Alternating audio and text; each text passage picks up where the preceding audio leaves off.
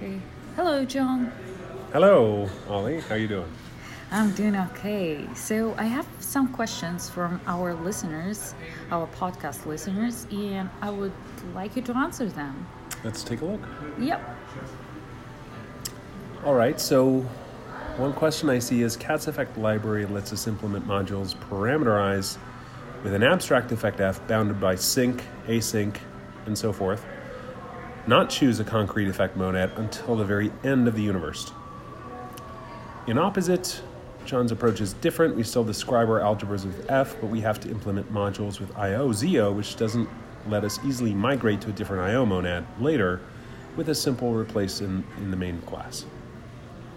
So, do I consider it a weak side of ZIO, or is such a lib not even needed if you use the best IO implementation like ZIO? So, I think that for the time being, there are a couple of different approaches that you can choose from when you're using ZIO's IO monad. And the first one is just make everything concrete. So just choose to hard code everything to IO. And that's actually not so terrible because if you need to interact with a third party library, you can convert between ZIO's IO and the third party library. And you can also always do the reverse conversion. So there's bidirectional conversion between all the different effect types. And that let you, lets you use the concrete features of ZIO which are not available inside CATS effect or any other abstraction for IO data types.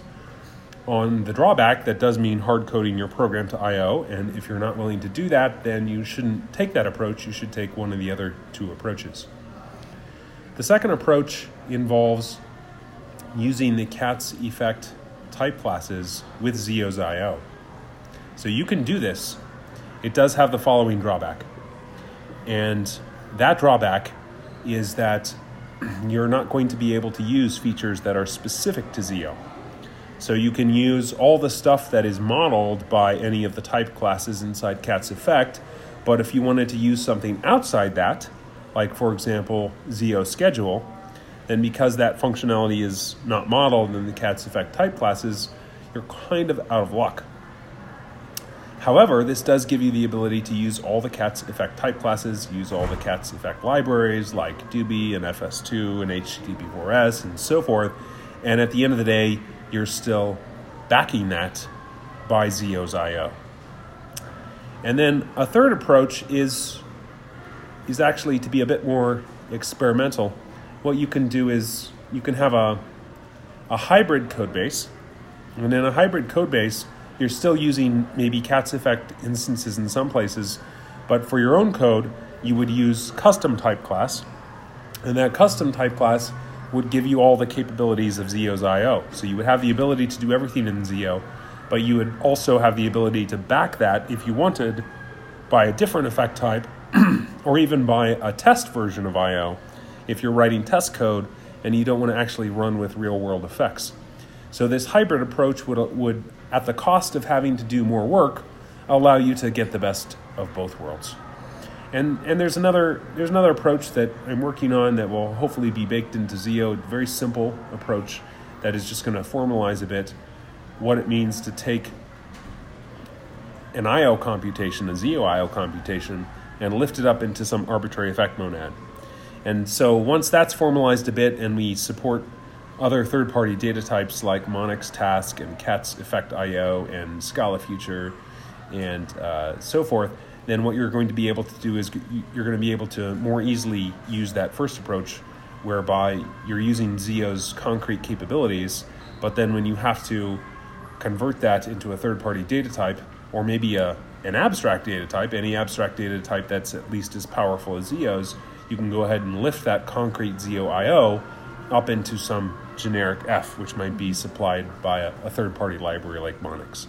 So I think those are your options right now, and those are basically the best you can do. My hope is that with CATS Effect 2.0, the hierarchy will become um, more rich and capable of describing features in ZIO like typed error handling, which are not well described by the current hierarchy.